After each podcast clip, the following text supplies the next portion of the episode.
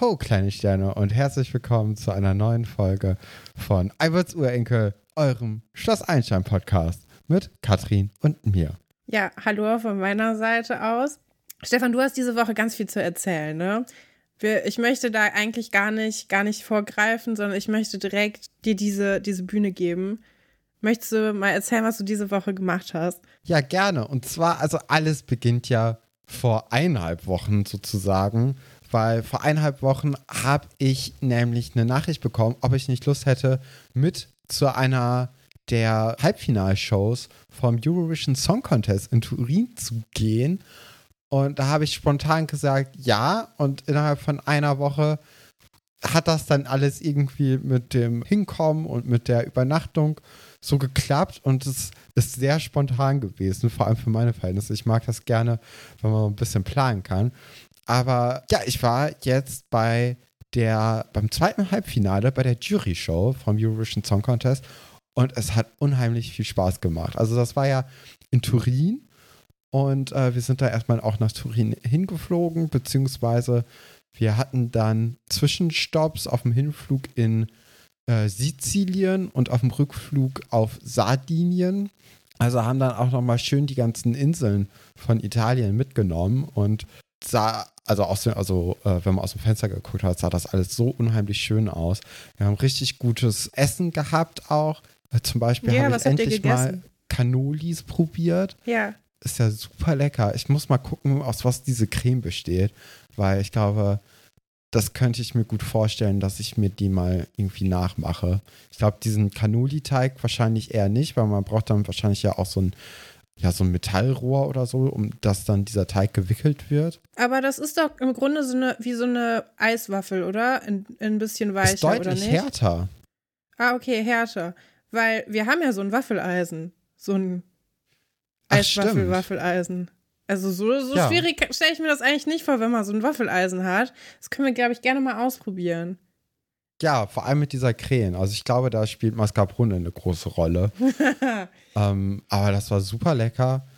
Und ja, dann, dann waren wir in Italien, in Turin und hatten ja ungefähr von 14.30 Uhr bis 19 äh, Uhr hatten wir dann so Zeit, irgendwie so durch die Turiner Innenstadt zu gehen und da dann alles Mögliche uns auch so anzugucken und irgendwie auch ein bisschen was auch noch so zu essen.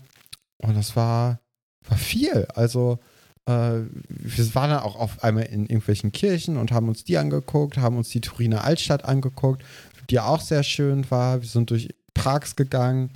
Ähm, also für den kurzen Zeitraum, in dem wir dann wirklich in Italien waren, haben wir sehr, sehr viel mitgenommen. Ja, du hast mehr gemacht als im ganzen letzten Jahr, habe ich das Gefühl, an einem Tag. ich glaube auch. Also ich bin auch mehr Schritte gegangen gefühlt als im gesamten letzten Jahr. Und äh, wir haben dann auch außerhalb der Arena haben wir dann die portugiesische Teilnehmerin in der Innenstadt auch ge gesehen, wie sie gerade irgendwie mit so zwei, drei Leuten gequatscht hat. Wir haben nach dem Halbfinale auch den Estländer in einer Shisha-Bar essen sehen. Also äh, man konnte dann auch die Teilnehmer in, im, im, in der freien Wildbahn entdecken. Und das war natürlich auch eine große Sache dann. Und ja, das Finale oder das Halbfinale selbst, das war auch ziemlich cool. Also die Bühne ist viel näher dran, als man das so im Fernsehen denkt. Und mhm. äh, man konnte richtig, richtig viel sehen. Man konnte auch die Leinwand komplett sehen, weil dort hat man ja natürlich auch dann so eine LED-Show vorbereitet. Und wenn man das im Fernsehen anguckt, dann ja, dann sieht man das eigentlich nie, weil man mit der Kamera immer viel zu nah an den äh, KünstlerInnen dran ist und dadurch, äh, ja, merkt man eigentlich die Hälfte der Show gar nicht so. Also die kriegt man nicht so richtig mit. Was natürlich schade ist. Ja, aber Stimmung war unglaublich gut, äh, total angenehm. Also man hatte das Gefühl, im Publikum sitzen nur liebe Leute, äh, die mhm. sich einfach freuen, dass jetzt, ja, dass sie beim ESC dabei sein dürfen und auch so ein bisschen, also das mal live sehen können. Ich hatte jetzt irgendwie auch nicht so das Gefühl, dass Leute dann äh, Länder total blöde fanden oder so, sondern es war echt einfach so, alle waren einfach glücklich, ein Teil davon zu sein. Ja. Ja, also es hat unheimlich viel Spaß gemacht. Und man muss sagen, also es gibt ja dann auch bei manchen Acts äh, gab es ja so Feuereinsatz, so Ja. Pyrotechnik. Und immer wenn so eine Feuersäule aufgestiegen ist, dann wurde es einem auch in 50 oder 100 Meter Entfernung echt warm. Also, das, also ich glaube, wenn man auf der Bühne ist, ist es schon echt sehr, sehr warm, was da auf einen zukommt. Aber war cool. Also hat wirklich sehr, sehr großen Spaß gemacht. Und ich bin sehr froh, dass ich gefragt wurde, ob ich nicht einfach mitkommen möchte dahin. Weil das äh, war eine gute Entscheidung. Ja, ich finde das ganz interessant. Wir haben ja letztes Jahr schon mal ein bisschen über den ESC gesprochen. Da haben wir ja sogar noch einen Disclaimer gemacht, dass wir in den ersten zehn Minuten sprechen wir über den ESC. Achtung, Achtung, äh, könnt ihr ruhig skippen. Und ähm, Ach, ein Jahr später bist du schon quasi Teil davon und hast dir das äh, von Namen angeguckt. Finde ich sehr, sehr cool. Und es sah auch so aus, als ob du sehr viel Spaß hattest, also als ob ihr sehr viel Spaß gehabt hattet. Ja, vielleicht kann man an dieser Stelle nochmal darauf hinweisen, dass du ja mit mir und Nadine und Markus von Boys in the City und äh, Nadine von Auf ein Butterbier, kennt ihr ja sowieso alle schon, dass wir eine Folge aufgenommen haben und man kann, ich glaube, das war eine Folge für euren äh, Steady-Account, aber man kann die ersten Genau, 20 ja. Minuten, glaube ich, frei hören, ne? Genau, Ja, auf dem Butterbier-Account. Genau, die volle Ladung. Ich meine, wenn die Folge jetzt erscheint, dann ist das hier ja alles schon äh, ganz alter, alter, äh, Ja, dann ist das Finale auch schon vorbei. Ne? Also zum Alles jetzigen vorbei. Zeitpunkt ist das Finale, oder wir, wir nehmen halt am 13. Mai auf. Das heißt, das ESC-Finale ist halt morgen. Und äh, wir wissen nicht, wer gewonnen hat. Ja, Ja, deswegen wird das Aber dann schon genau. ein alter Hut gewesen sein. Das wollte ich sagen. Ja, aber äh, also ja, mich, mich freut das total, dass, dass du so eine schöne Zeit hattest. Du wirkst noch ein bisschen müde. Ich habe gehört, es gab nicht so viel Schlaf auch. Aber Nee, das nee, nee. hindert uns jetzt doch nicht daran, dass wir dieser Folge natürlich trotzdem wie immer mit voller Hingabe uns den Themen widmen werden. Und das sind unsere Titelstories.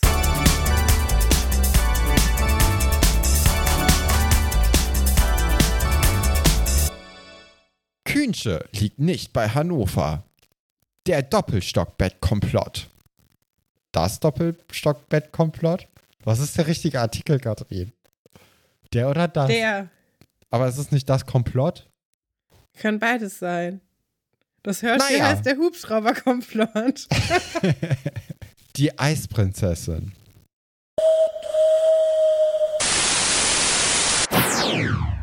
Ja, fangen Ja. wir doch mal an mit Kühnsche liegt nicht bei Hannover. Ganz genau. Das schließt direkt an an Folge 100. Da haben wir ja fälschlicherweise behauptet, Künsche würde in Hannover liegen. Deswegen hier nochmal der Titel und der Hinweis. Wir wissen es, es liegt nicht in Hannover, es liegt, es liegt zwischen Hannover und Berlin. Wenn man das jetzt mal auf der Landkarte angucken will, liegt es wirklich, also es liegt überall und nirgendwo, ne? Ich weiß nicht. Wir haben sehr viele Nachrichten dazu bekommen. Es waren sehr viele Leute ähm, traurig oder auch nicht traurig. Manche waren auch belustigt. Es waren alle Emotionen dabei, ne? Aber Künsche liegt nicht in Hannover. Wollen wir jetzt hier nochmal mit einem lauten Ausrufezeichen und unterstrichen sagen, damit äh, das ein für alle Mal jetzt geklärt wurde. Noch ein paar andere Sachen haben wir nicht so ganz auf die Reihe bekommen in der letzten Folge, was nicht darüber hinweg scheinen soll, dass es natürlich eine grandiose Folge war. Mir hat die sehr gut gefallen. Ich bin sehr Ja, stolz darauf. Haben wir ja auch deutlich länger dran gesessen als bei einer normalen Folge.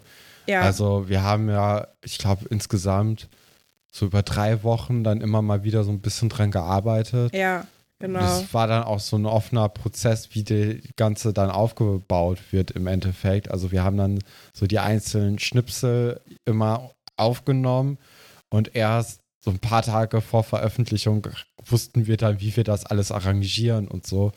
Und ich glaube, es ist ziemlich gut gelungen dafür, dass wir ja auch eigentlich keine Profis sind und auch ähm, so, so Hörspiele, ich glaube, das letzte Mal mit sechs oder sieben gemacht haben. Ja. Ähm, ich glaube, dafür ist das echt sehr, sehr gut. Und auch dafür, dass wir da natürlich auch nicht bezahlt werden und alles. Also, das ist schon, ähm, doch, das hat auch Spaß gemacht, einfach, ne? Weißt du, was ich lustig fand? Es gab zwei Kommentare, die beide ganz, ganz gut äh, beschreiben, was wir gemacht haben, aber beide nicht viel weiter voneinander entfernt sein könnten. Ähm, eine Person Oh ja, hat stimmt. geschrieben, ob wir uns da an Stenkelfeld orientiert haben. Ich denke nicht, dass sehr viele Leute wissen, was Stenkelfeld ist. Es war mal so, im, ich glaube im NDR, NDR 2 oder so, so eine, auch so eine Radio, Radio-Sketch-Show, äh, wo quasi das Radioprogramm persifliert wurde. Und genau, und eine andere Person, die auch im Kommentar steht, hat gesagt, dass er es cool findet, wie wir den Deutschlandfunk verarscht haben. Und ich finde, unser Podcast, der liegt genau zwischen Stenkelfeld und Deutschlandfunk. Eigentlich trifft es das ganz gut. Also sehr albern, aber trotzdem. Hochprofessionell. Trotzdem hochprofessionell und mit einem Hang zur Dramatik auch, ne? Also es ging, ging ja schon hoch her in der letzten Folge. Ja, die Vera-Geschichte haben wir ja noch mit, mitgenommen. Ich weiß auch, dass einige traurig waren, dass wir die andere Geschichte dann gar nicht weiter auserzählt haben, aber wenn wir mal ehrlich sind, da gab es auch nicht so viel zu erzählen. Die Geschichte war sehr dünn eigentlich. Ja. Ähm, ihr könnt euch die ja angucken. Auf YouTube sind die ja alle gelistet. Aber genau, die Vera-Geschichte, da können wir jetzt einfach anschließen. Die haben wir nämlich noch mitbekommen. Genau, Und also ich glaube, wenn wir, wenn wir die anderen äh, Geschichte auch so normal besprochen hätten, dann wäre das eine ziemlich kurze Folge gewesen insgesamt. Ich glaube, dann wäre das vielleicht so eine halbe bis dreiviertel Stunde gewesen und dann auch nur dadurch, dass man halt wirklich dann so alle Details dann komplett aufgedröselt hätte, weil in der Story ist ja wirklich sehr, sehr wenig passiert. Ne? Also da bin ich eigentlich sehr froh, dass wir dann die Idee dazu hatten, das ein bisschen anders anzugehen. Ja, genau. Und auch natürlich ein bisschen experimentierfreudiger war. Da haben wir vorher drüber geredet. Folge, die 100er-Folgen sind immer eine Spielwiese, Experimentier. Ort und ich bin schon sehr gespannt, was wir dann in Folge 200 machen. Freue ich mich schon sehr drauf, weil ich finde das irgendwie, das macht voll viel Spaß, wenn man sich mal so ein bisschen ausprobieren kann und auch mal so, ja, in eine ganz andere Richtung geht. Egal. So, wir sind jetzt in der Schülerbar und Vera stapelt Würfelzucker in diesen, also genau, diese, diese Würfel kenne ich ja eigentlich nur Entweder Aus von so. Matheunterricht. Ja, nee, ich wollte sagen, also entweder von so Veranstaltungen, wo man nicht unbedingt gerne ist, wo es die dann so offiziell in so kleinen Kartons gibt und dann ah, ähm, ah, okay, ja. macht man, also beschäftigt man sich eigentlich nur mit dem Zucker, weil man sonst irgendwas Langweiligem zuhören muss. Oder Matheunterricht ist gar nicht weit entfernt davon. Ich meine so Ernährungskunde oder so, ah, wo stimmt, einem gezeigt ja. wird, wie viel Würfelzucker in einer Flasche Cola sind. Und ich denke so, ja, ich weiß, weil ich trinke das ja, weil es süß ist. Ich trinke das ja nicht, weil ich denke, oh, das ist jetzt hier ein Gesund. Gesundheitskracher. ich finde das null abschreckend, wenn mir jemand sagt, wie viel Würfelzucker in irgendwas drin ist. Ich weiß nicht, wie es dir da geht, aber mich schreckt das überhaupt nicht ab. Ja, aber es hat natürlich trotzdem immer nochmal sehr stark vor Augen führend, wie viel Zucker da drin ist. Ne? Also gerade wenn man das dann aufeinander stapelt, ist es ja nochmal größer, als wenn das einfach nur so ein Zuckerhaufen Haufen ist, weil du denkst ja so, okay, so eine Flasche Cola, die ist ja jetzt auch fast genauso groß, wie wenn man alle Würfelzucker aufeinander stapelt. Dann kommt da, glaube ich, nochmal ein bisschen stärker durch, wie viel Zucker da drin ist. Auf der anderen Seite, wenn dann so ein Saft oder ja doch Saft einfach ja, Orangensaft, wird, ne? Apfelsaft hat relativ viel, mehr. viel Zucker. Ja, das finde ich auch immer interessant. Äh, es hat wirklich, es hat gar keine abschreckende Wirkung auf mich. Ich bin auch, also von mir kommt ja auch das Rezept, wie man, wenn man sich einen Kakao macht, wie man den am besten noch mit einem Löffel Nutella umrührt, damit es noch leckerer schmeckt. Das heißt, also ich bin hoffnungslos verloren. Ich kann man damit nicht bekommen.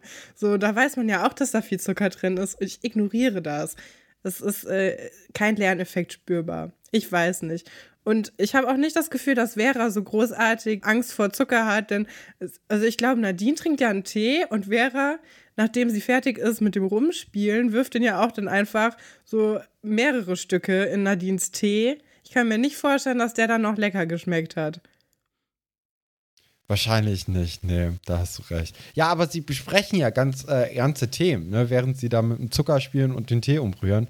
Und zwar wie sie weiter vorgehen wollen mit der ganzen Vater-Thematik und natürlich auch, ob Vera jetzt eine Schwester hat, ne?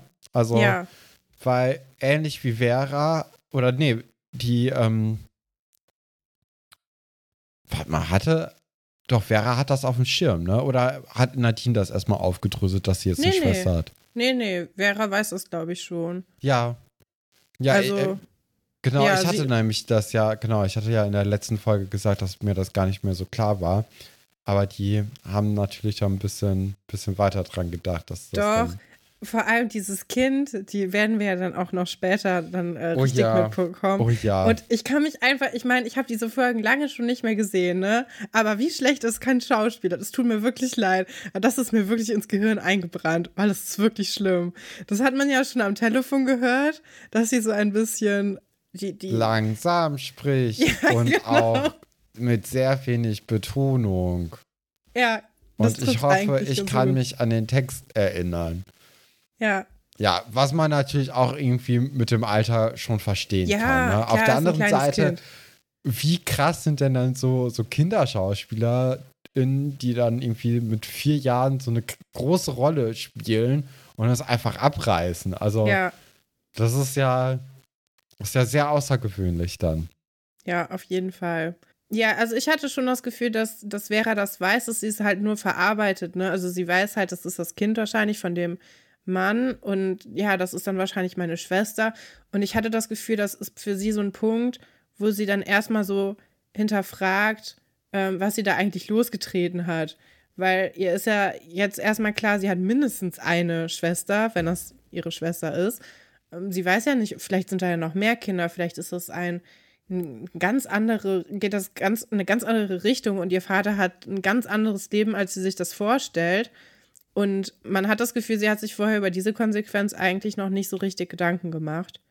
Und ich finde, das, das macht diese Szene so deutlich, dass sie das so jetzt erst darüber nachdenkt, nachdem sie halt schon dann leider angerufen hat.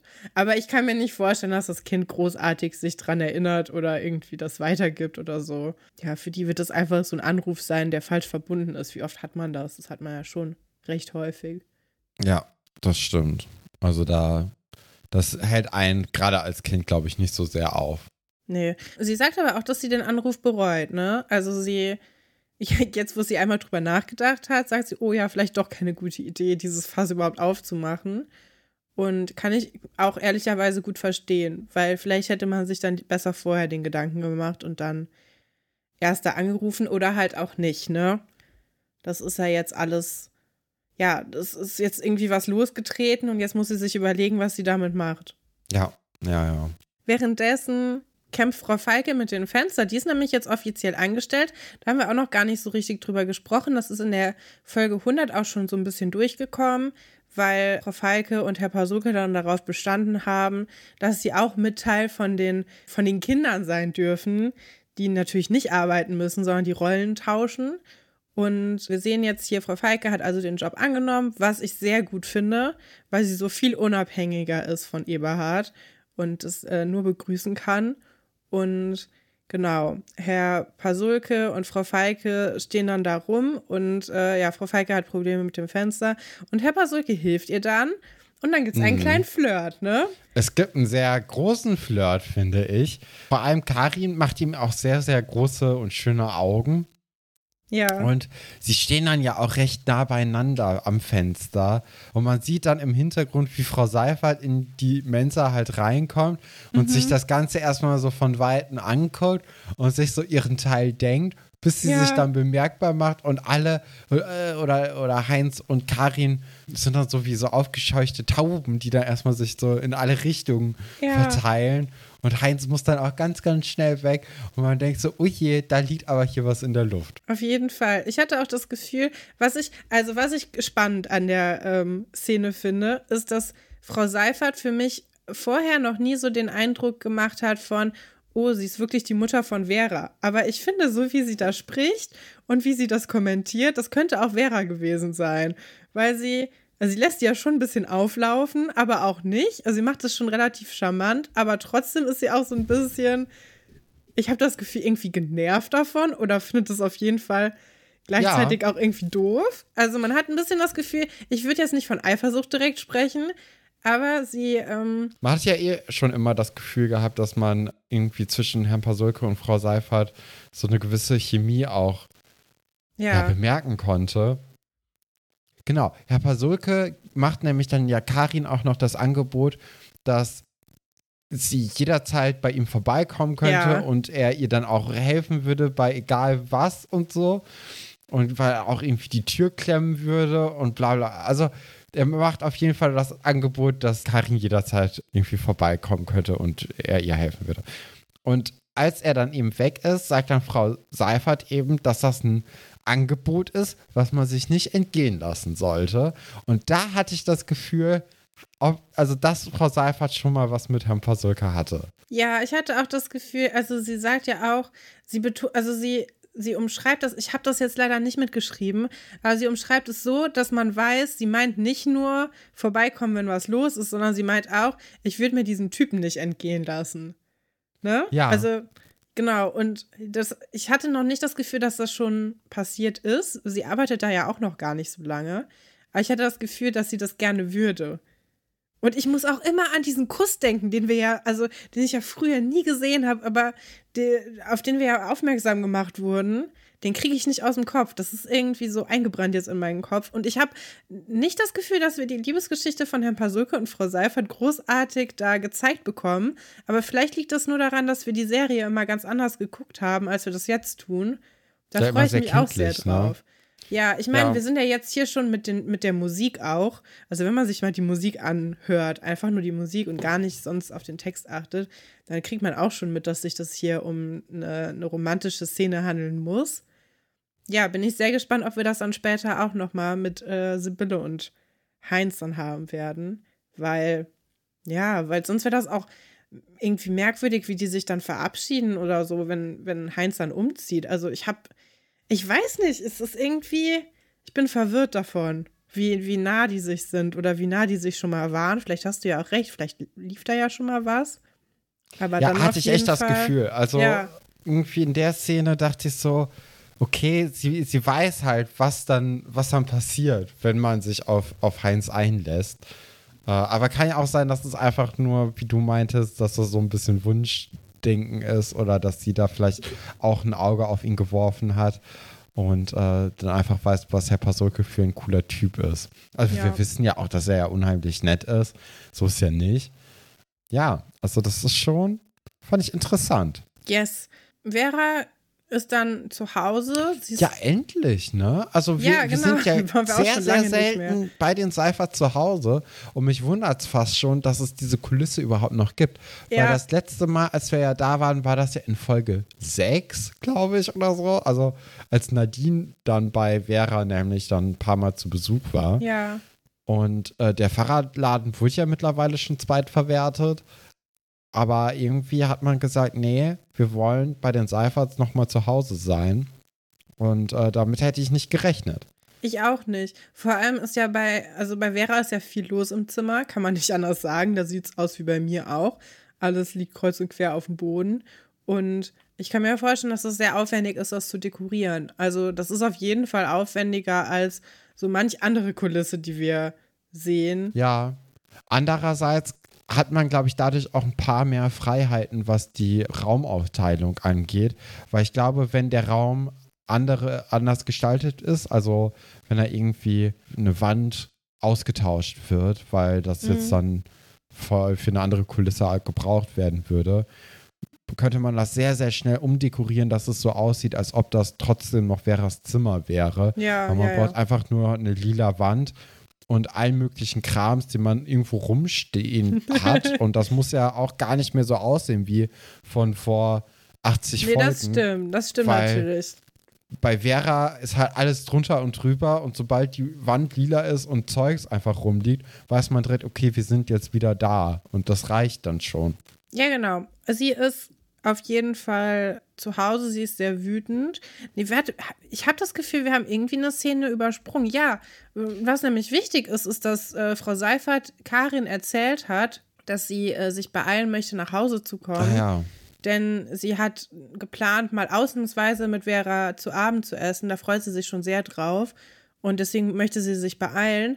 Und jetzt ist nämlich die Szene, wo das dann äh, hätte passieren können. Aber Vera ist so sauer, dass sie das gar nicht also in Betracht zieht und auch gar keinen Bock drauf hat, weil sie sagt, dass sie keinen Hunger hat.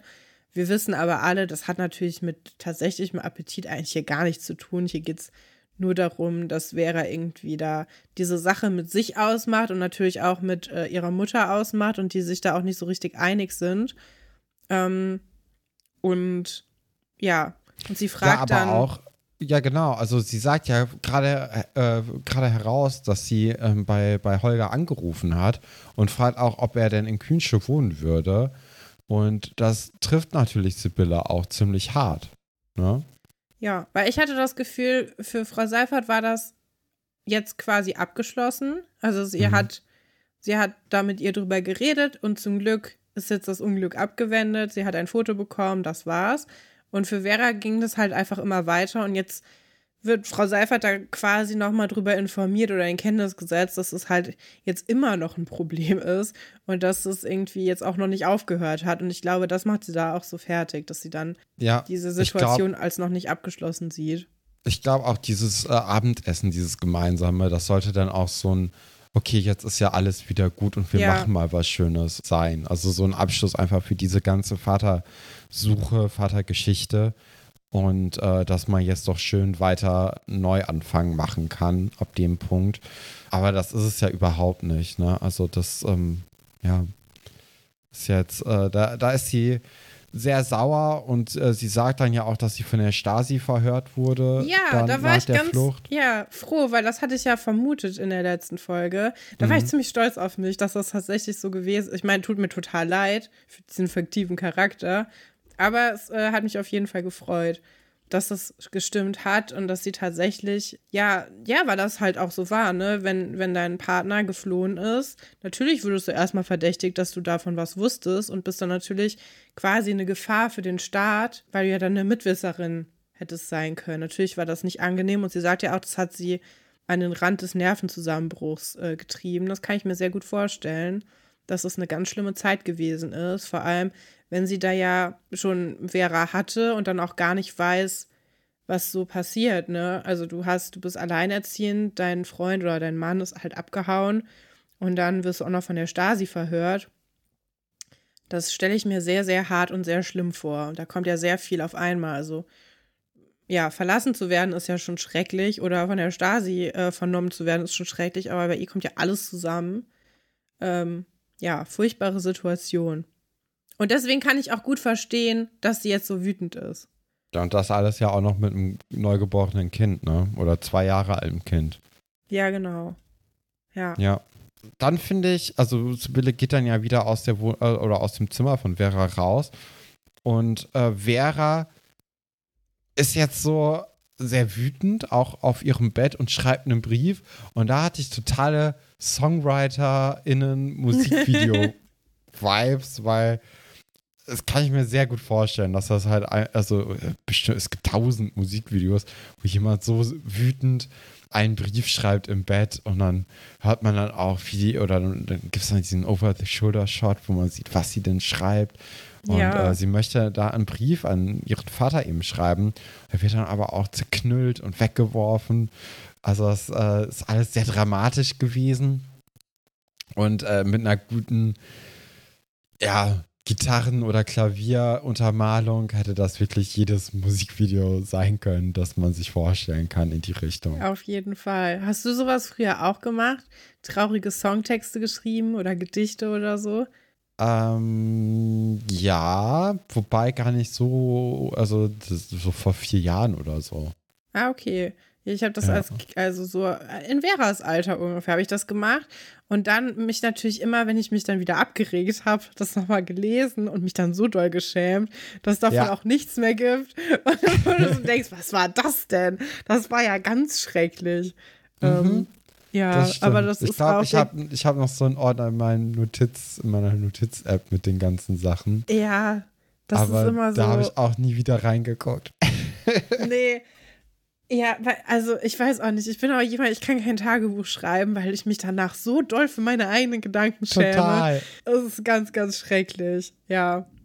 Aber ähm, ich fand eigentlich den Anfang, den Vera jetzt hier so versucht hat, gar nicht so schlecht. Also es bringt ja auf den Punkt, was sie, was sie rausfinden möchte und dass sie sich darüber Gedanken macht. Und das sind, das sind schon legitime, unpeinliche Gedanken. Das kann man schon so machen. Ja, doch.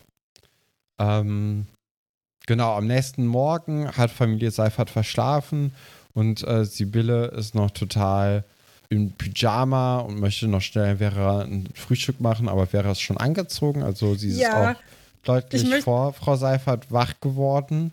Da möchte ich noch was zu sagen. Ich finde es ganz toll, dass Vera offensichtlich ja auch verschlafen hat ne, und keine Zeit, aber sie trägt trotzdem diese unmögliche Weste noch. So, so, ja, aber die Weste muss sein. Ich habe jetzt hier überhaupt keine Zeit, nicht mal für einen Tee, aber die Weste muss ich unbedingt noch anziehen, weil sonst erkennen mich die Leute einfach nicht mehr. Das ist mein Signature, Signature äh, Kleidungsstück. Fand ich sehr lustig. Ja, aber auch verständlich. Also wenn man ja schon zu spät ist, dann ist die eh Minute, da kann man ja, ja auch noch mal schnell das anziehen, was man denn möchte. Also äh, es muss ja auch einem warm sein. Ne? Wäre ja jetzt blöd, wenn man dann frieren würde und verschlafen hätte und zu spät kommen würde. Und äh, deswegen lieber dann noch mal mit Weste. Ja, und sie möchte jetzt aber auch, oder sie sagt jetzt Sibylle auch, dass sie Holger besuchen wird und äh, damit Basta. Basta ist auch ein Wort, das in dieser Folge wirklich oft benutzt wurde. Also, das ist mir nicht aufgefallen. ich glaube, das wird von fünf unterschiedlichen Leuten gesagt und insgesamt bestimmt so 10, 11, 12 Mal. Also, ich weiß nicht, Basta war irgendwie so, stand über allem, dieses Wort. Fand ich sehr interessant. Habe ich nicht mitbekommen. Ja, also Sibylle will das eben nicht. Und damit ist dann für sie auch die Sache gegessen.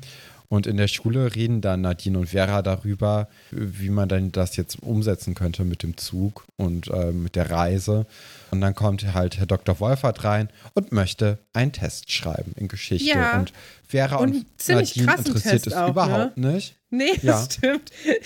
also ich habe mir kurz Gedanken darüber gemacht, ob ich diese Fragen beantworten könnte.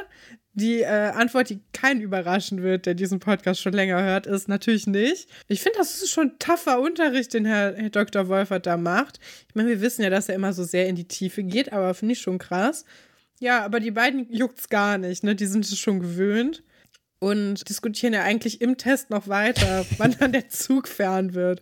Und Vera hat sich da ja schon informiert und sie fährt dann morgen um 7.40 Uhr mit dem Zug nach Künsche. Ich bin äh, gespannt, ob es da eine Direktverbindung gibt. Das weiß man ja nicht. Ich glaube, glaub, das wird aber auch nicht, äh, nicht aufgedröselt.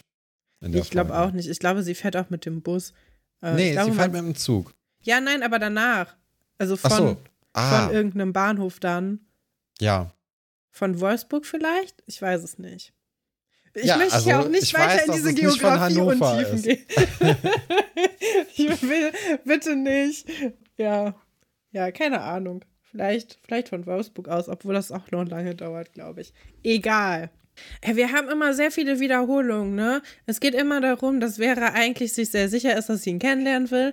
Und dann kriegt Frau Seifert das mit und sagt jedes Mal nein. Also, das ist im Grunde die Vera-Geschichte in dieser Folge. Davon haben wir dann genau jetzt auch noch mal dann, also es geht halt genauso weiter eigentlich. Ich weiß gar nicht. Ja, wir haben dann äh, noch diesen kurzen Einschub mit Karin, ne, die ja dann die Seite von Sibylle noch mal ein bisschen weiter ja. äh, erläutert, weil Karin kommt dann kurz zum Saubermachen auf die Krankenstation und sie reden dann miteinander. Und Karin findet es aber eigentlich ziemlich normal, dass ja, dass Vera eben ihren Vater kennenlernen will. Aber Frau Seifert halt, erklärt halt dann nochmal, warum sie verletzt ist, warum sie es Holger übel nimmt, dass sie ihm sitzen gelassen wurde. Und ja, dann kommt nochmal die sich von der anderen Mutter eben, die ja auch Probleme mit ihrem Mann hat und äh, ein Kind dazwischen. Und äh, Karin sagt dann so, ja, also ich würde Atze jetzt nicht verbieten, Eberhard sehen zu wollen. Aber ich weiß halt, dass Eberhard so viel Scheiße gemacht hat, dass Atze da jetzt eh nicht so richtig drauf Bock hat, den zu sehen. Deswegen wäre doch vielleicht mit einem Besuch die Sache eher aus der Welt, als wenn man das jetzt so hochkochen lässt und ja. äh, da irgendwie ja, manchmal ist auch besser, zu viel Bedeutung beimisst. Man lernt jemanden kennen und ist enttäuscht und dann ist es aber vorbei, als wenn man immer dieses große Was wäre, wenn im Kopf ja. hat. Andererseits, ich kann auch verstehen, dass Frau Seifert Angst hat, dass der ähm, dieser Holger Winscheid sich dann quasi so inszeniert, dass er überhaupt keine Schuld an irgendwas hat und dass Sibylle quasi die Böse in Anführungszeichen in der Geschichte ist und dass sie Angst hat, dass Vera sich davon beeindrucken lässt. Aber ich glaube, da kennt sie ihre Tochter schlecht. Wir haben doch Vera eigentlich als einen sehr gefestigten Charakter kennengelernt. Ja, ich glaube auch. Sie ist schon, also sie, sie versteht ja auch, was ihre Mutter so für sie geleistet hat. Und es hat für sie, glaube ich, gar nicht so viel damit zu tun, rauszufinden, wer Schuld hat. Ich glaube, sie möchte einfach nur ein bisschen so ihre Wurzeln kennenlernen. Und das kann man ja auch verstehen, ne? Also wenn das ein Bedürfnis Ja, ist. total. Also wir haben ja jetzt auch in der Vergangenheit immer erfahren, dass Vera und Sibylle ein richtig gutes Team zusammen Ja. sind. Ne? Also die haben ja auch, abgesehen von dieser äh, Geschichte, haben die ein wirklich sehr, sehr gutes Verhältnis zueinander. Und äh, das wird jetzt hier aber total außer Acht gelassen. Ja. Ja, aber vielleicht ist es genau das, das, weswegen Frau Seifert oder Sibylle, weswegen sie so Sorge hat, dass das jetzt in Gefahr sein könnte, ne? Ja, Das- ich glaube auch. Ja, das ist die Geschichte eigentlich. Ich meine, das ist ja jetzt auch keine neue Geschichte. Ne? Wir, also, wir wissen ja, wir haben ja hier immer drei, vier Filme und äh, Bücher, die wir hier immer wieder hochholen. Aber es ist auch, die gleiche Geschichte gibt es auch bei den wilden Hühnern. Es ist nicht so dramatisch, weil die Stasi zum Beispiel nicht mit drin involviert ist. Aber es ist im Grunde, es ist eine ähnliche Geschichte und da wird es ja auch dann ähnlich gelöst, ne? Also, Ja. ja, ist immer dieselbe Sache.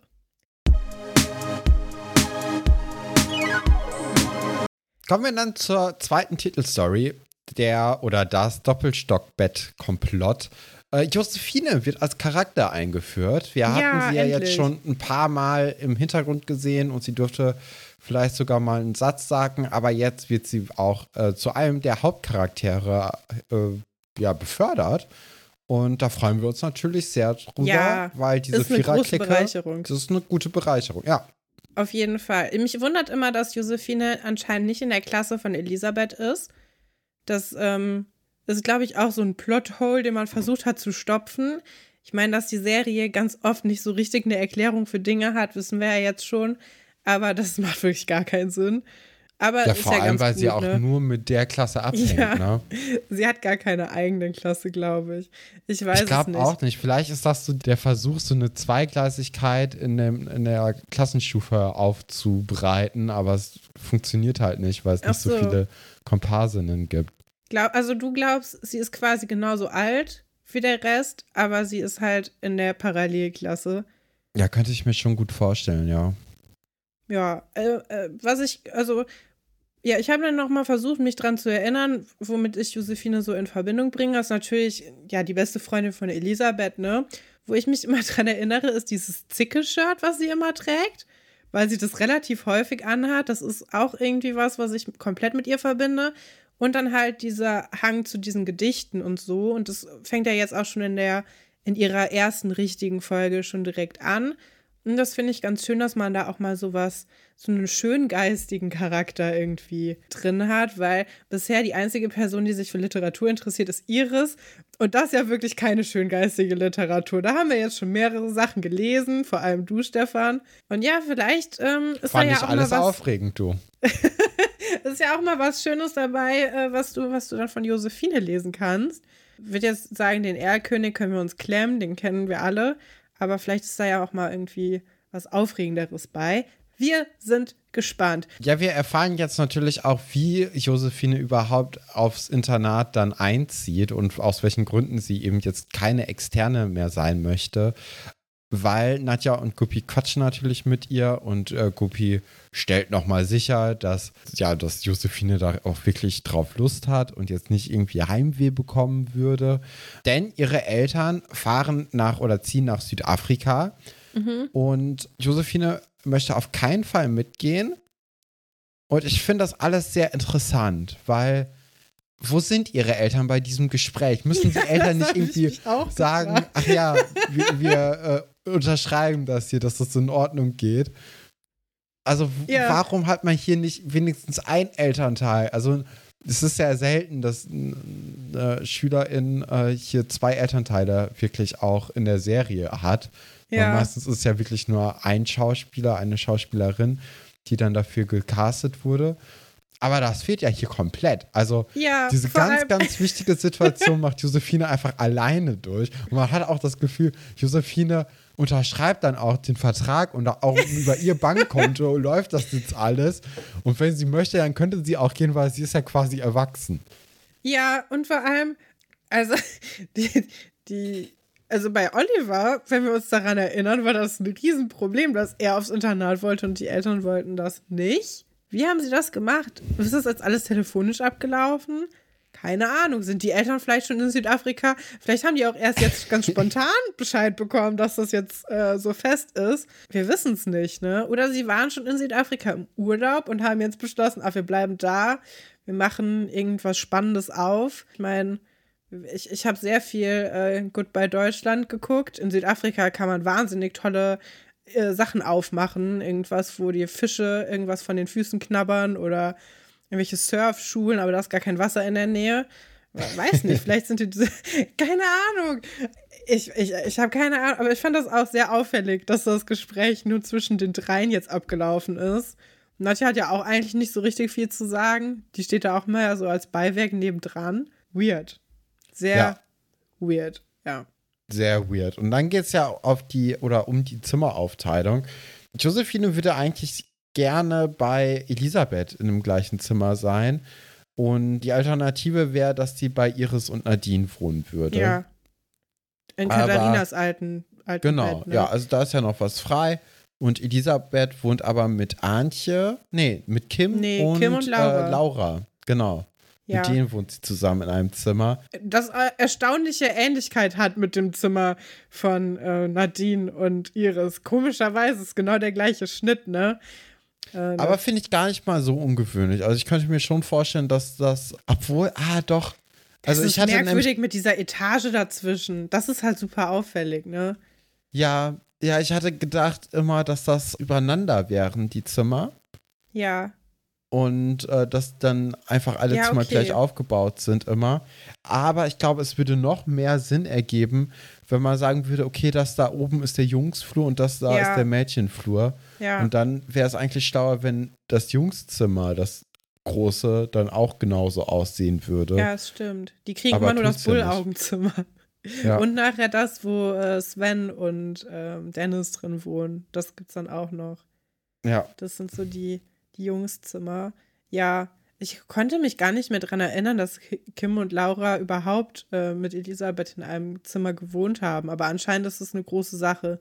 Ich finde, was ich noch äh, anmerken wollte, ich fand es sehr realistisch, dass sie quasi dieses Gespräch haben und sie sich nochmal umdrehen, nachdem das Gespräch schon zu Ende ist und ihr schon gesagt wurde, mit wem sie in einem Zimmer ist, und sie sich dann quasi nochmal kurz traut zu fragen, ob sie nicht doch mit Elisabeth in ein Zimmer gehen kann, weil genau so wäre ich da auch. Ich würde ja auch erstmal das abnicken und sagen, ja, cool, ich bin jetzt hier. Und dann quasi noch so im letzten Moment, ach so, ich hatte auch eigentlich noch eine Frage, kann ich das nicht auch so machen? Fragen fand ich sehr realistisch für jemanden, der so halb introvertiert ist. Weil sie Ja. traut sich ja schon, das zu sagen, aber halt nicht direkt, ne? Fand ich, Nee, fand ich ganz genau. cool, cool gelöst irgendwie. Ja. Ja, die sind generell nicht so richtig, also die sind nicht abgeneigt, aber dann müsste man halt gucken, wer auszieht, ne? Also man Nee, muss sich ja. selbst, selbst das irgendwie gucken, ob das funktionieren könnte. Ja, genau.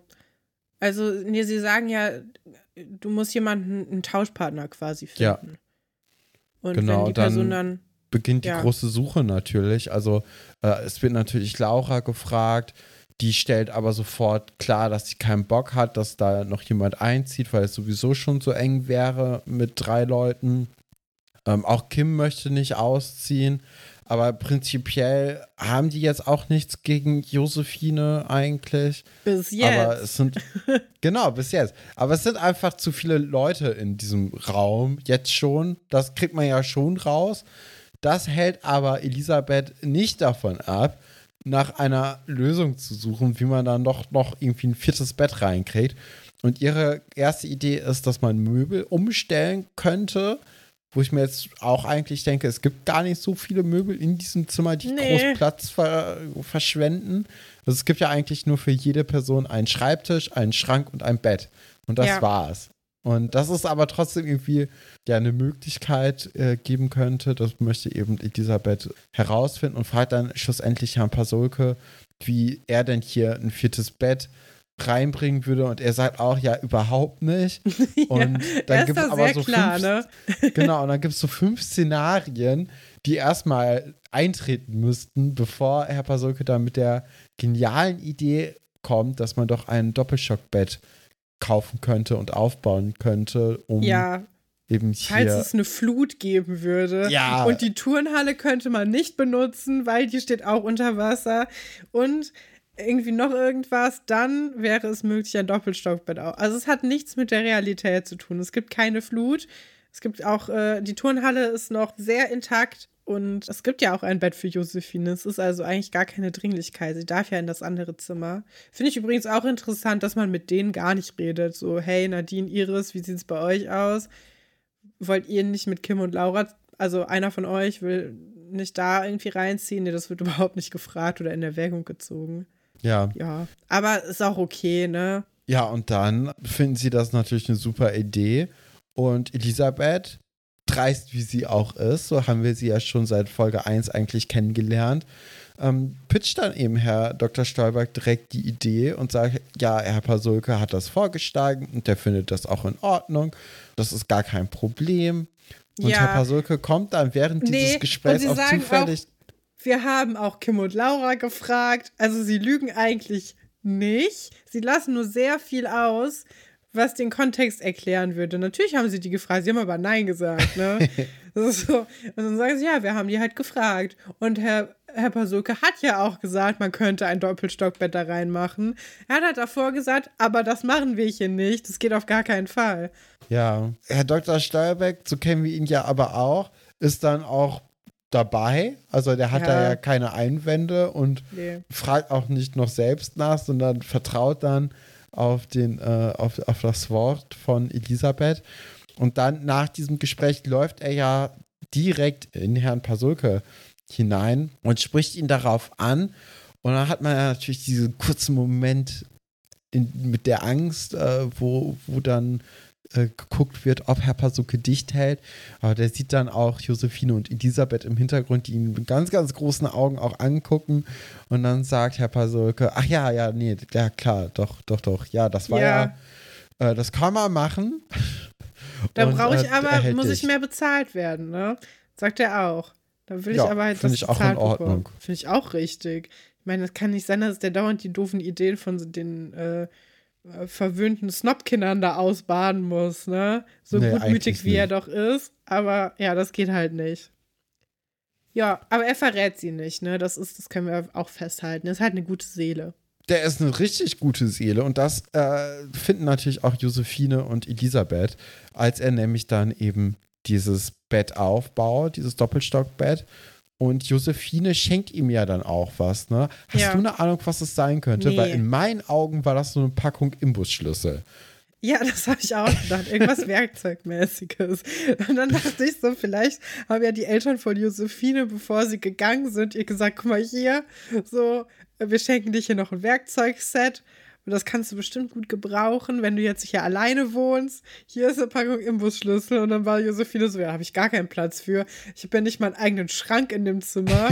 Den kann auch Herr Pasulke bestimmt viel besser gebrauchen.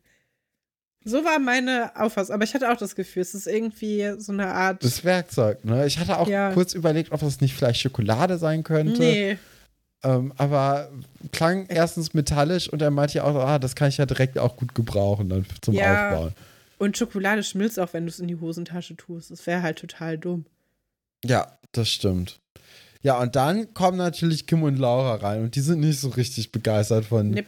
dieser Idee. Und dann steht ja auch so mitten, also das Bett ist ja schon halb aufgebaut und dann wird auf einmal hinterfragt, ob das denn jetzt wirklich sein soll. Und vor allem Kim ist mega abgefuckt. Das so kennen wir die ja gar Problem. nicht. Die ist ja sonst immer so ein Sonnenschein.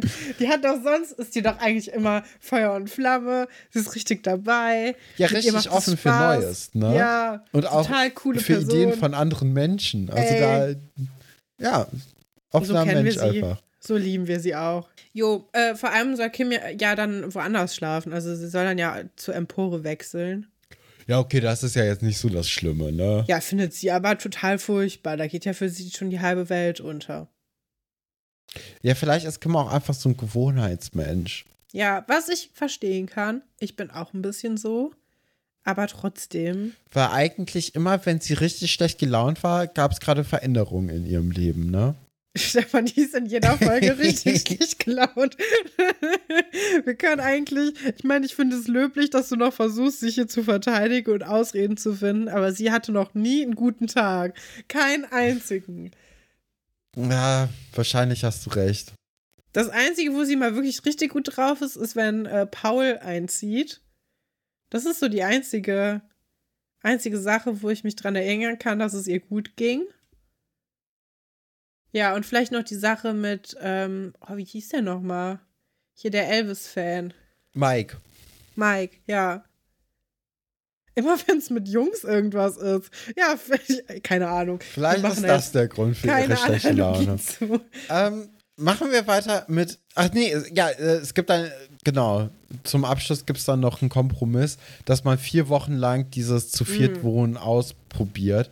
Was ich auch schon ziemlich heftig finde, weil das bedeutet dann ja im Zweifel wieder Überstunden für Herr Pasulke.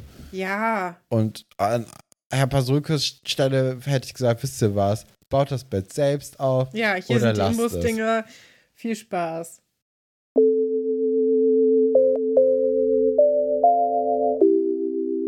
Machen wir weiter mit der Eisprinzessin. Mhm, die tollste Geschichte der Folge. Finde ich auch. Aber sie fängt ja erstmal für dich ziemlich gut an, ne? Also Franz, Sebastian, Laura und Monika und ihre spielen Tabu. Ist ja, ja. dein Spiel. Die Tabu-Crew. Ich liebe, ich liebe solche Spiele. Ich mag das total gerne. Vor allem Tabu XXL mit dem Knotenknut. Ich weiß gar nicht, ob der tatsächlich, der, doch, der heißt so, ne? Auch in der Anleitung. Manchmal kennt man ja auch so Sachen, wo man ganz fest der Meinung ist, dass das so heißt oder so ist. Und dann stellt sich raus, nee, ist eine Familienregel. Äh, oder so, so wird das gar nicht genannt. Aber dieses lilane Tier, was man so verknoten kann, Mhm. Ist ja bei Tabu XXL. Ja, ich mag solche Charadespiele voll gerne. Ich habe mich auch gefreut. Ich freue mich vor allem über die Erklärungsversuche. Es ist rot und kommt von oben. Ganz klar. Ich hatte richtig schnell, hatte ich den Weihnachtsmann draus. Wirklich? Ja. Krass. Ja, die anderen sind ja nicht so auf Zack wie du. Mich würde noch interessieren, was blau ist und ziemlich groß werden kann, weil das wird nie aufgeklärt. Vielleicht, äh, was fällt dir da ein? Das sagt Sebastian nämlich später. Das ist was, was er erklären will. Ja, da hatte ich auch keine Ahnung. Ich würde jetzt so spontan Luftballon sagen. Ja, aber das könnte auch aber, pink sein und ziemlich groß werden. Da kannst aber, du jede Farbe nehmen. Ich dachte vielleicht an einen Wal. Weil der ist blau und ziemlich groß. Und der fängt aber nicht so groß an, weil er auch ein Babywal sein kann. Ich weiß nicht. Aber ist dann, also bei Wal könnte ich mir vorstellen, dass man blau nicht sagen darf. Hm. Und dass man auch äh, groß vielleicht gar nicht sagen darf. Ja, das könnte sein. Wir werden es nie erfahren. Nicht. Vielleicht schreibt doch, schreibt doch mal in die Kommentare, was ihr denkt, was blau und ziemlich groß sein kann. Das klingt auch ein bisschen wie so eine, wie diese Sexbots, ne, die immer unter den Kommentaren drunter sind. So. Ja, schon, du hast recht. Ja. ja. Egal. Ich liebe Tabu. Ich habe mich auch gefreut, dass sie das spielen. Also neben dem Match-Spiel, was ja in der Schülerbar rumliegt, ja. gibt es auch Tabu. Ähm, und Monopoly wissen wir ja auch. Ne? Aber Monopoly und das Match-Spiel sind ja im Grunde dasselbe. Das, äh, genau. Ja. Genau. Aber und ich muss sagen, äh, finde ich interessant, dass da so in der Schülerbar so gespielt wird und ja auch, dass jederzeit jemand Neues mitmachen kann bei dem Spiel.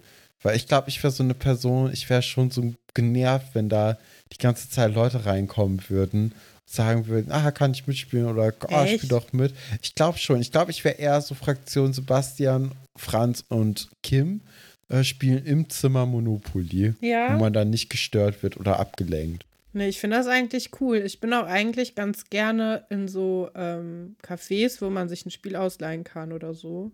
Mhm. Dass man dann einfach so spontan spielt. Habe ich jetzt auch schon ungefähr zweieinhalb Jahre nicht gemacht. Aber ja, doch. Also ich mag das eigentlich ganz gerne. Ich finde auch, wie, doch, ich glaube, was mich stören wird, ist, dass es dann keine festen Teams gibt. Und dann geht es ja gar nicht ja, genau. mehr ums Gewinnen. Ne? Dann geht es ja nur noch so darum, die Zeit rumzukriegen. Kann aber auch Spaß machen. Vor allem bei sowas wie Tabu ist es ja wirklich egal, wer gewinnt.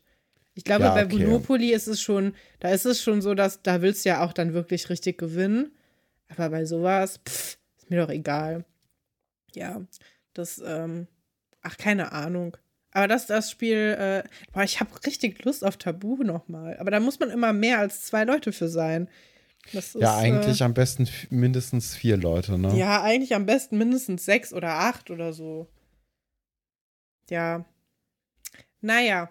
Ähm, ja, alle sind recht gut fröhlich dabei, ne? Die haben schon sichtlich viel Spaß. Spaß. Außer, außer einer Person.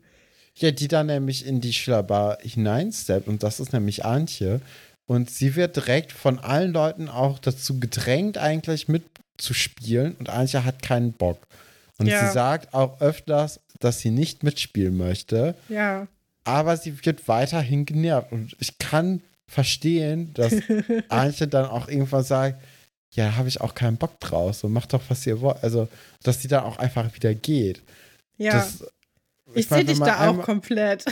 Einfach wenn man zweimal sagt, ich möchte nicht, dann Ja. muss man auch das einfach mal akzeptieren und dann nicht sagen, oh nee, also die müssen wir jetzt unbedingt dazu bringen, dass sie jetzt Spaß hat und dass sie oder? den Spaß hat, den wir nämlich als Spaß auch verstehen. Stell dir mal vor, du wohnst im Internat und du hast echt eine schlechte Woche und dauernd will jemand was von dir. Und dann können die nicht mal akzeptieren, dass du auch gerade keinen Bock auf die hast. Und wirst dauernd gedrängt dazu, irgendwas zu tun. Das stelle ich mir, das ist richtig schlimm. Ja, du hast ja auch gar keinen richtigen Rückzugsort da, ne? Du hast ja Nee. gar nicht so richtig Privatsphäre, weil selbst auf deinem Zimmer kann ja immer noch dann die Person sein, die dann nochmal irgendwie nachfragt und nochmal nachbohrt. Und äh, das ist schon unangenehm. Ja, was, was, was glaubst du, was so, wenn du so ein richtiger Drinni bist, ne? Hängst du dann dauernd da im Keller ab, da in diesem, in diesem Ding, wo die Aram versteckt haben? Wo bist du da? Oder auf dem Dachboden? Du musst ja irgendeinen, einen- irgendeinen Ort finden, wo du sicher sein kannst. Oder ist das so, so eine klassische Sache, wo du dich auf dem Klo versteckst? Das ist ja auch kein Leben. Aber das Vielleicht- ist wirklich ein Problem. Vielleicht äh, hat man da einfach an Buddies und Katharinas ehemaligen Platz abgehangen, weil da kommt eh keiner hin. Ja, also, ja, dem, dem, dem Internat fehlt so ein bisschen so ein, ja, so ein richtiger Rückzugsort, ne? Ja. Ich könnte das auch gar nicht gut abhaben. Ich meine, ich bin gerne unter Leuten, aber ja nicht den ganzen Tag. Und ich finde auch das mit den geteilten Zimmern, ähm, finde ich schwierig. Also ich habe schon gerne auch mein eigenes Zimmer. Ja. Und, und meine Ruhe. Auch einfach, nicht mal, weil jemand sprechen könnte, aber also einfach, weil, einfach für das Gefühl, dass jetzt auch gerade keiner mit einem reden kann. Ja, das haben die ja wirklich tatsächlich überhaupt nicht. Ja, furchtbar. Ganz furchtbar. Ja, aber Iris kennt ja auch dann, äh, kennt das ja von Antje schon. Sie nennt es dann den November Blues, den Antje hat. Das würde anscheinend regelmäßig vorkommen, dass äh, Antje dann einfach ab dem, ab Winter, ab spätem Herbst dann schlecht gelaunt ist. Auch es ihr einfach nicht so gut geht. Iris findet es gar nicht so unbedingt so nötig, Antje dann auch aufzuheitern, weil sie es eben schon gewohnt ist. Aber die ganzen anderen, die Antje eben nicht, noch nicht so gut und nicht so lange kennen, die sehen das jetzt als ihre Aufgabe, eben Antje aufzumuntern. Das ist so schlimm. Das Also ist so man- übergriffig. Man, man versteht zwar schon, woher das kommt, dass sie irgendwie, äh, was ja auch irgendwie lieb ist, dass sie sagen, okay, Ja, klar. Antje soll es aber nicht so schlecht gehen und wir machen jetzt alles, dass es ihr besser geht. Aber es ist halt, wie gesagt, übergriffig und Antje hat ja gesagt, ich habe keinen Bock da drauf, lasst mich in Ruhe. Und sie missachten das jetzt Weißt einfach. du, was das Gemeinste ist? Dass sie das Tabuspiel dann auch noch so missbrauchen, dass sie sagen, Ja, was, was, was mag Antje nicht? Und dann ist die Antwort einfach November. Stell dir mal vor, du hast richtig schlechte Laune, ne? Und du willst eigentlich schon gar nicht mehr da sein. Und dann beziehen die dich die Leute einfach in die Antworten von Tabu mit ein, indem sie sich darüber dann auch wieder beömmeln. Das ist doch der Horrorort. Das ist doch wirklich, also. ja, zum Glück ist äh, Antje zu dem Zeitpunkt schon nicht mehr dabei. Ah, okay. Ja, Ja. aber trotzdem, ne, es ist schon äh, ziemlich fies gewesen. Und ich dachte mir auch so, okay, wow, was, was passiert denn hier? Ja. Äh, ja, also sie haben dann äh, ganz, ganz viele Vorschläge, wie man denn die Stimmung oder wie sie sich vorstellen, was einem gute Laune bereiten könnte. Von Kuchenbacken bis zu Vitamin C ähm, oder Wellness. Also da ist allerhand an Vorschlägen da. Und sie wollen dann jetzt einfach alles auch kombinieren in eine große, in einen großen Wellness-Tag. Ja, das, das wird dann so im Hintergrund geplant. Es gibt dann wieder den normalen Unterricht. Äh, Wir sind mal wieder bei dem Kunstunterricht von Frau Delling. ja. Und Antje der ist noch immer immer- schlecht gelaunt. Und der Kunstunterricht von Frau Delling kennen wir ja schon. Traditionellerweise hat er immer genau mit einem tagesaktuellen Thema zu tun. heute ist irgendwie das Thema Freizeichnen. Jeder darf machen, was er will. Und Antje hat sich ja für entschieden. Also Antje zeichnet wirklich den Tod, ne? Das ist wirklich. Ja, sieht so ein bisschen aus wie so die, die Szenerie bei Sleepy Hollow, ne? Ja, ich hatte Nightmare Before Christmas im Kopf, ähm, die Kulisse so ein bisschen. Ja, ist ja alles das Gleiche, finde ich. Ja. Oder Edward mit den Scherenhänden. Genau. Also es ist auch, ich hatte auch das Gefühl, das ist kein schwarzer Stift, das ist ein Bleistift. Aber das kennen wir von Antje ja schon, dass sie nicht so gerne mit, mit Stiften zeichnet. Ja, also sie malt ja Oh. schwarz-grau, auch eher als statt schwarz-weiß. Das Ja. ist ja alles sehr düsam und beklemmt. Und ähm, ja, also Franz sie ist auch nur, sie ist ein ganz kleines Stück davon entfernt, wie diese Witzbolde im Kunstunterricht immer einfach das ganze Bild schwarz zu malen und zu sagen, ja, ich habe das nichts gemalt, ich jetzt kriege ich eine 1 plus oder so, ne? Also sie ist wirklich, sie ist ein Schritt vor dieser, vor dieser Sache, weil das Bild, also, Ach, ich habe bei Antje schon das Gefühl, dass das so ihre, äh, ihre Stimmung gerade widerspiegelt auch. ja, das stimmt. Also Ja. das, das ist nicht so heuchlerisch wie bei diesen Leuten, die du eben meintest, dass die äh, einfach mal so das ganze Bild schwarz machen und denken, so, das muss schon sein. Sondern ich glaube, Oder das ganz weiß lassen, auch, haha, das ist der lustigste Witz, den jemals jemand im Mhm. Kunstunterricht gebracht hat. um Kunst zu hinterfragen und was als Kunst gilt. Das ist so genial. Da, ja. Nee. Ja, äh, Franz bietet ihr dann auch Schokolade an und dann wird eben dieses Bild so hervorgehoben auch. Aber Antje hat halt keinen Bock da drauf und dann wird ihr auch noch mal ähm, von Monika und Laura ein bunter Farbkasten hingestellt. Das ist einfach so übergriffig und äh, man merkt einfach, wie Antje immer genervter davon wird und auch richtig gar keinen Bock mehr auf die hat. Ich Und würde die anderen haben, sind ja auch noch beleidigt, ne? Ja, Dass dann ihre, ihre tolle Ratschläge nicht angenommen werden. Ey, unglaublich. Also vor allem, ich finde das mit der Schokolade ja noch nett, ne? Da kann ich wirklich noch den guten Willen hintersehen. Aber das mit dem Farbkasten finde ich irgendwie, das finde ich, in keiner Welt ist das nett. Nee, So, haha, dein Bild ist total. Tra ah, aber das, das ist ja so, wenn es dir schlecht geht und dann kommen so Leute und sagen, hast du schon mal Sport versucht? Das, genau so eine Mm. Hilfe ist das. So, ja, nee, ich hasse Sport, lass mich in Ruhe. Schrecklich ist das. Aber Antje, ich meine, sie, sie gibt ja auch nicht auf, ne? Also sie ist jetzt nicht denen zuliebe dann auch irgendwie fröhlich oder so. Sie, sie behält das ja bei. Finde ich eigentlich ganz gut auch, dass es nicht funktioniert. Diese dämlichen Tricks. ja, das stimmt schon. Das ist wenigstens realistisch. Jo. Und dann geht's eigentlich schon, können wir eigentlich schon in den Keller runter switchen, oder? Ja, genau. Ja, wir gehen in den Keller, in die lehrerfreie Zone und dort haben sich dann die Kinder dann doch nochmal richtig viel Mühe gegeben, haben dann alle Ideen, die sie beim Tabu-Spielen hatten, umgesetzt und ähm, auch dann das so vorbereitet und Antje wird dann eben in den Keller gezerrt und äh, Iris fängt dann an, ein Buch vorzulesen, während Franz und Sebastian ihr die Füße massieren und waschen. Ja. Also, die hatten ja gar keinen Bock drauf, haben sich jetzt aber doch irgendwie dazu breitschlagen lassen, das zu übernehmen, ne? Weil Ja. Iris hat ja schon den Kuchen gebacken. Wir wissen ja vom Vorspann schon, Iris ist die Kuchenexpertin. Sie isst furchtbar gerne. Das muss man immer wieder äh, betonen, dass sie total gerne isst und auch sehr gut kochen und backen kann. Nicht, dass wir das als vergessen als ZuschauerInnen. Und ja, der Rest hat, hat sich um den Rest gekümmert, deswegen dürfen die Jungs jetzt ihre Füße bearbeiten. Ja, das Märchen, was Iris vorliest, ist die Schneekönigin. Ich weiß nicht, kennst du das Märchen? Nee, das von ich Hans Christian Andersen. Ähm, Aber wahrscheinlich hatten wir das mal auf dieser CD, ne? ich hab, weiß ich Kann gar das nicht. sein? Ich weiß, Also ich wir hatten ja davon. mal eine Hans-Christian Andersen-CD mit Ja. ganz, ganz viel Märchen drauf. Für alle Leute, die nicht mit uns verwandt sind oder mit uns im Auto saßen. Die können das ja gar nicht wissen. Aber wir Ja. hatten so eine CD mit 30 Märchen oder so. Vielleicht war das dabei, vielleicht nicht. War auf jeden Fall wahrscheinlich dann eins der Märchen, die ich nicht so oft gehört habe. Das ist nicht in meinem Kopf drin. ja, die Hans Christian Andersen Märchen, die sind auch immer. Also, wenn du jemanden auf, ne? aufmuntern möchtest, ne, dann liest du denen kein Hans Christian Andersen Märchen vor. Die sind alle furchtbar. Also nicht im Sinne von schlimm, sondern im Sinne von richtig, richtig traurig.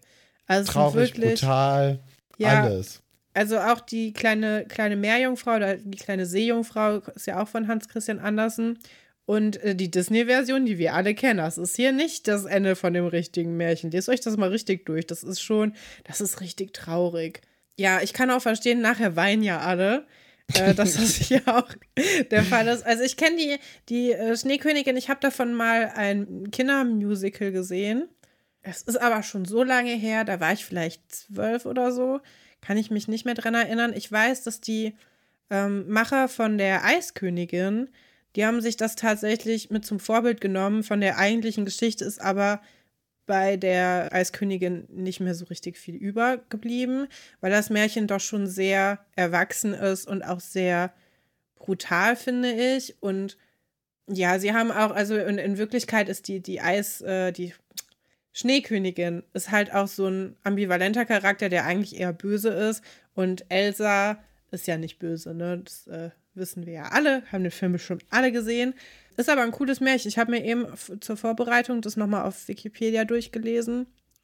Und das ist wirklich eine coole Geschichte. Ist ein bisschen verwirrend auch. Also ist jetzt nicht so, ein, so eine Geschichte, die man eigentlich in drei Zeilen erzählen kann. So wie Hänsel und Gretel oder so. Da sind schon sehr viele Handlungsstränge drin.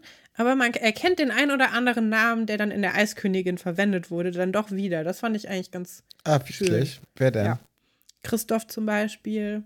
Der Name Elsa taucht auch auf, zumindest in der Verfilmung, die es mal gab. Das ist so ein. Es gibt doch diese Sowjetunion-Märchen.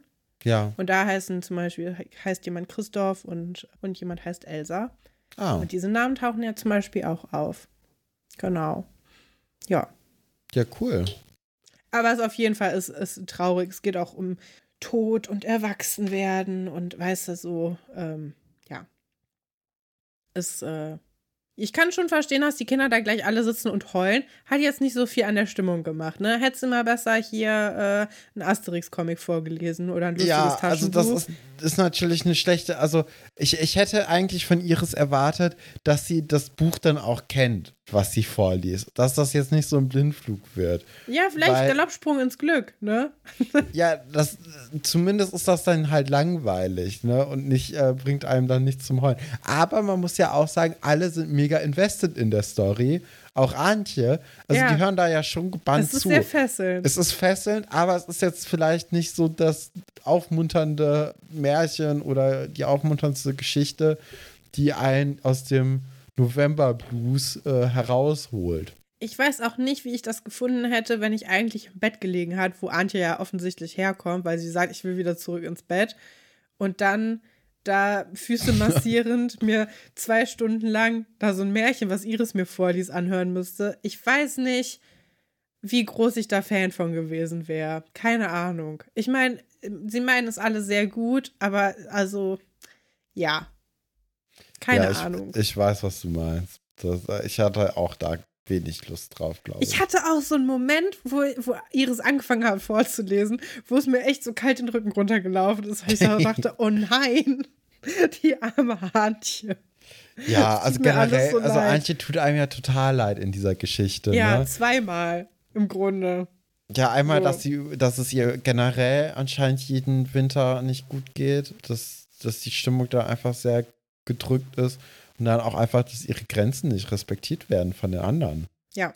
Das waren doch äh, tolle Geschichten, die wir dann heute besprochen haben. Findest du? Ich fand es nämlich nicht so gut, ehrlich gesagt. Ich fand, es war eine sehr schwache Folge. Ähm, vielleicht mussten die Leute sich alle noch von Folge 100 erholen, weil es da so abging und alles so drunter und drüber. Und jetzt muss man sich erstmal wieder so an den normalen Betrieb gewöhnen. Aber Mhm. ich fand die schon ziemlich schwach, die Geschichten in dieser Folge. Da war jetzt nichts bei, wo ich gedacht habe, ah ja. Also ich meine, ich habe mich gefreut, dass. Josephine da war. Ja, aber die Vera-Geschichte, die hätte man auch in einem Satz erzählen können und dann wäre die einfach rübergefahren und dann hätten wir gesehen, was da mit dem Holger los ist. Ja, wahrscheinlich hast du recht. Ja, doch. Man hätte es besser machen. Ja, na gut. Nein, du kannst die Folge ja gut finden. Ich bin ja froh, wenn wir mal nicht dieselbe Meinung haben. Also ich meine, ja, das relativ aber häufig ich glaube ne? schon. Ich glaube schon, dass du recht hast. Doch. Ich hatte Aber jetzt also- so ein, ja, heutzutage in einer modernen Schloss-Einstein-Folge wird die Geschichte, also alle drei Geschichten, entweder gar nicht auftauchen oder anders erzählt werden. Viel, viel schneller irgendwie. Wobei ich mag eigentlich das Drama bei Elisabeth und Josephine, das sich jetzt so anbahnt. Also da wird ja dann auch eher so die Grundlage jetzt gebaut dafür. Ja. Ich glaube, auf lange Sicht wird die Geschichte mich dann auch nerven, aber mich freut es gerade, dass da nochmal so ein frischer Wind reinkommt, dass Josephine auch einfach mit in diese, äh, ins Internat jetzt aufgenommen wird und auch war also jetzt bald eine Rolle spielt einfach. Ja, das, Das ist finde ich schon natürlich gut. Ja, also Josephine, die ist auf jeden Fall ein cooler Charakter. Da das sind wir uns, glaube ich, einig. Ja. Okay.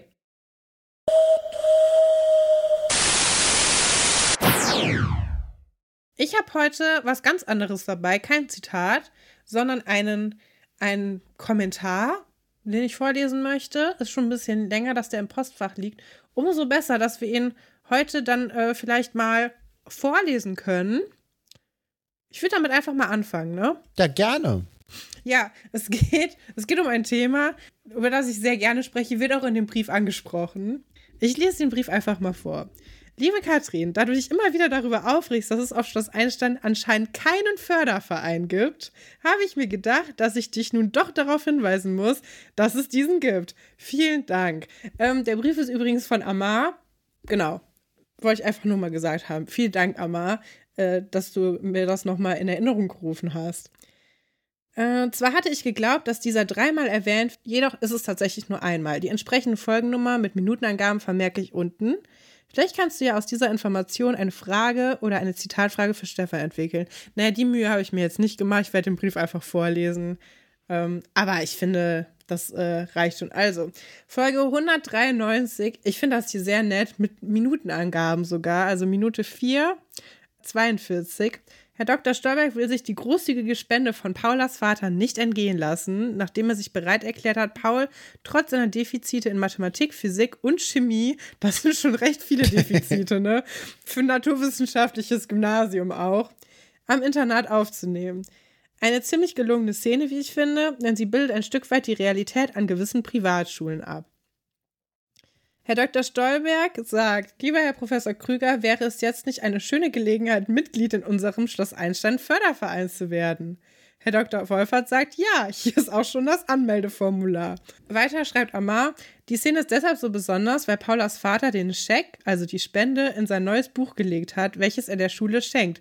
Also quasi wie bei einer Bestechung. Ich würde sagen, es ist eine Bestechung.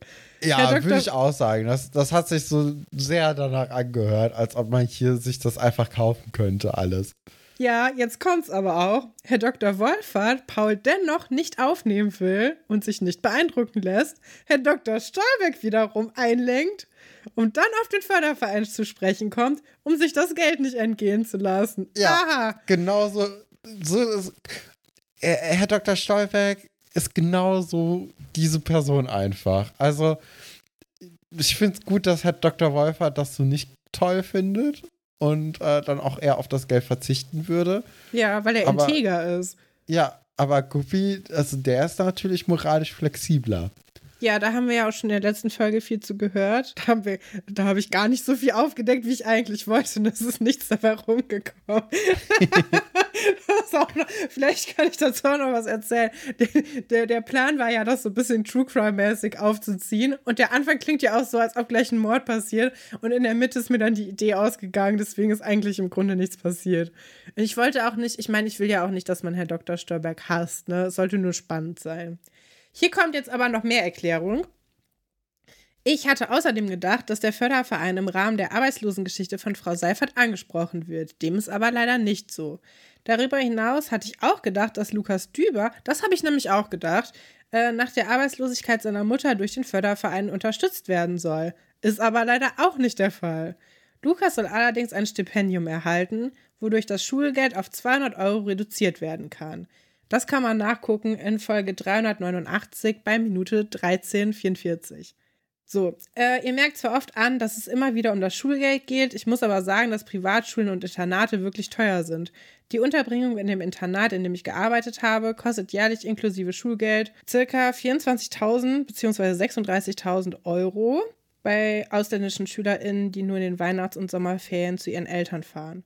Sofern die deutschen SchülerInnen, die an jedem zweiten Wochenende immer nach Hause fahren, außerplanmäßig an den Heimfahrtswochenenden im Internat bleiben wollen, müssen sie mit ca. 300 Euro zusätzlich rechnen.